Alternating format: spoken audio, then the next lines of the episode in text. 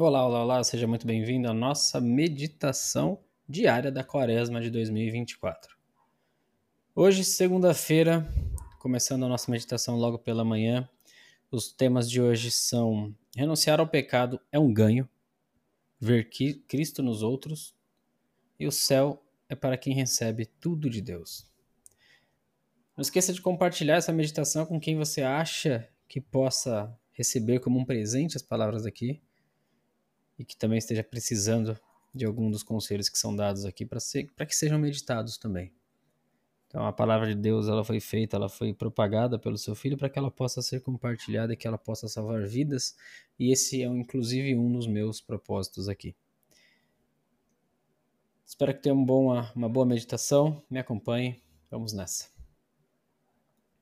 Os preceitos do Senhor são precisos, alegria ao coração, canta o salmista.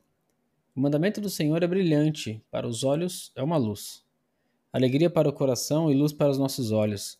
São esses os frutos que o Senhor nos tem preparado se nos abrirmos, durante esta quaresma, a sua conversão. Deus quer-nos felizes e o primeiro ponto do catecismo da Igreja Católica recorda-no.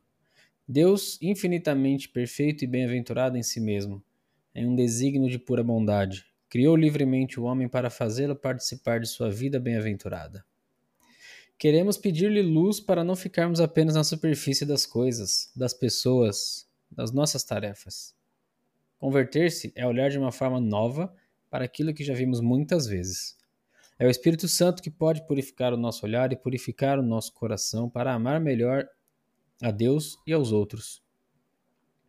A mentira do inimigo consiste em nos fazer suspeitar que Deus nos pede só renúncia. No entanto, renunciar ao pecado é sempre um ganho, um benefício incalculável.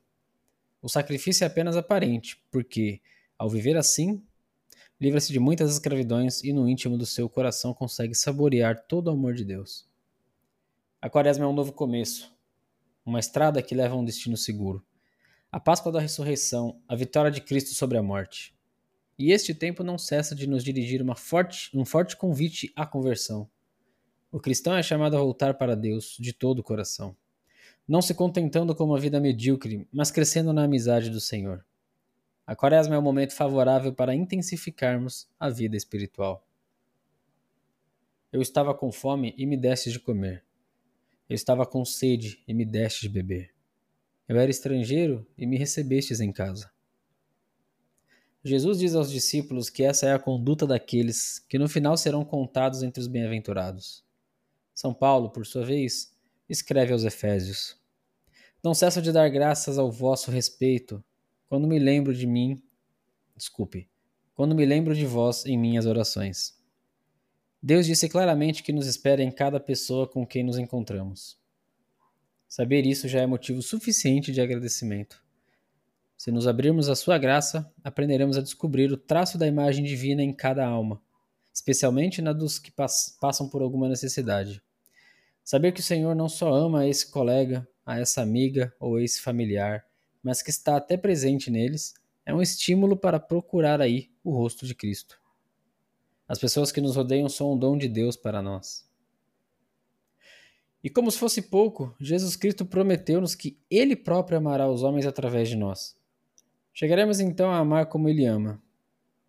Todas as vezes que fizestes isso a um dos menores de meus irmãos, foi a mim que o fizestes.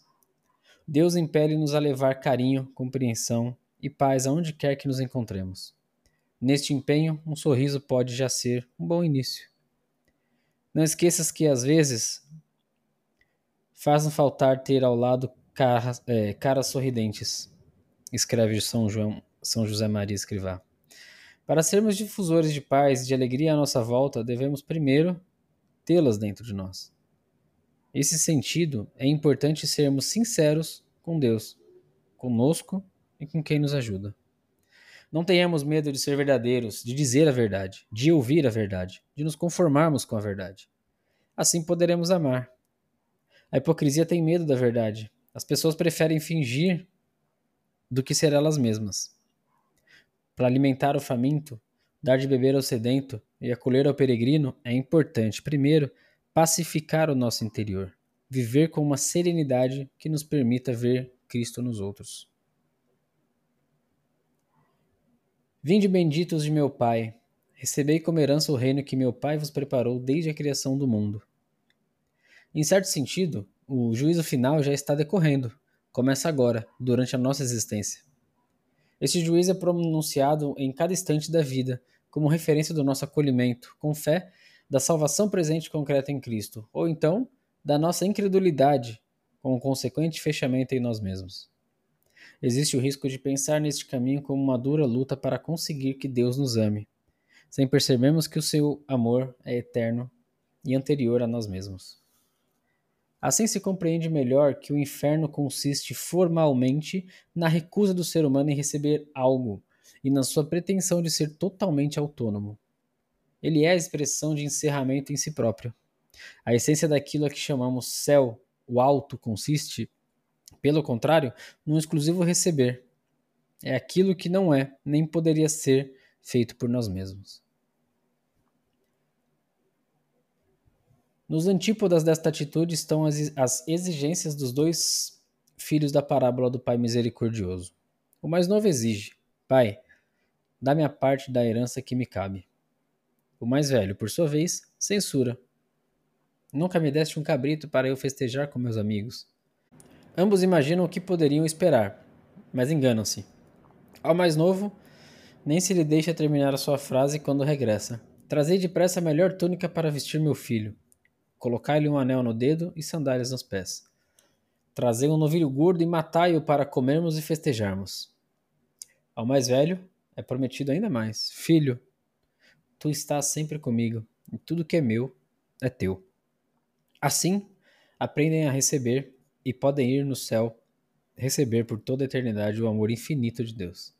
No anseio de deixar atuar Deus na nossa alma, podemos unir-nos à oração de São José Maria, que é a seguinte: Senhor, sim, com a ajuda da nossa Mãe do céu, seremos fiéis, seremos humildes e nunca esqueceremos que temos pés de barro e que tudo que brilha em nós é teu, é graça, é essa divinização que nos dá, porque queres, porque és bom.